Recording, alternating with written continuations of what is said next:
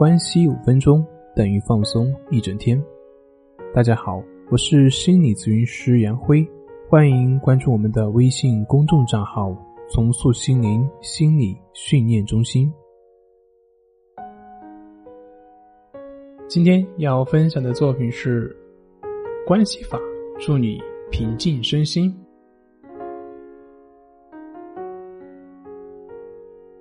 经常有患者在练习了一段时间的关系法之后，会向我们反馈说自己没有办法静下心来，自己老是进入不了状态，还有就是感觉自己练习的状态不如之前，为此而感到十分的懊恼。还有曾经有一位女士，我刚给她介绍了关系法，她自己也都还没有做，然后就跟我说，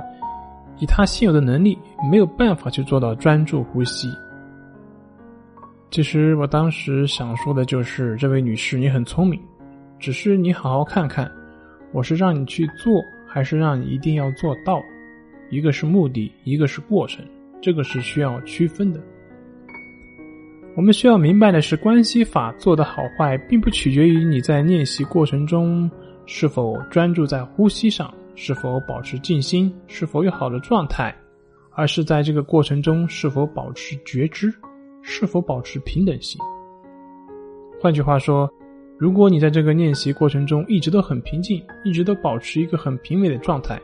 但这并不能说明好，因为在这个过程中，如果你并没有去觉察自己当下的状态，并没有去保持平等心，那么可以说这并不是一次有效的练习。反之呢，在练习的过程中，你的心一直很散乱，自己总是会走神。但是在这个过程中，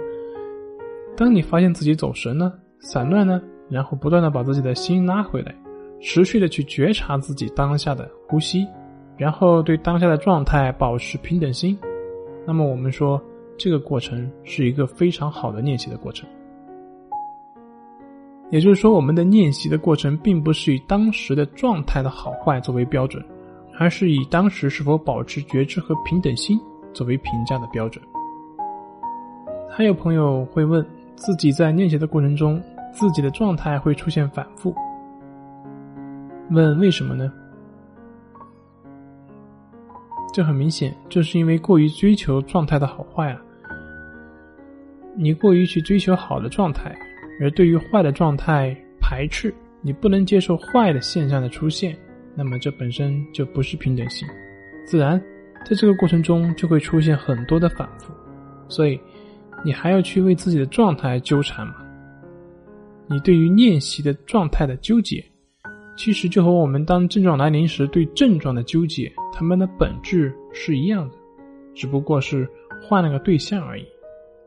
所以，我们通过在练习过程中去保持平等心，那么当我们的症状出现的时候，慢慢的你也就拥有了平等心，慢慢的那些症状也就无法。影响到你了，而当症状没办法干扰到你的时候，你也就能够从这中间走出来了。好了，今天就分享到这里，咱们下回再见。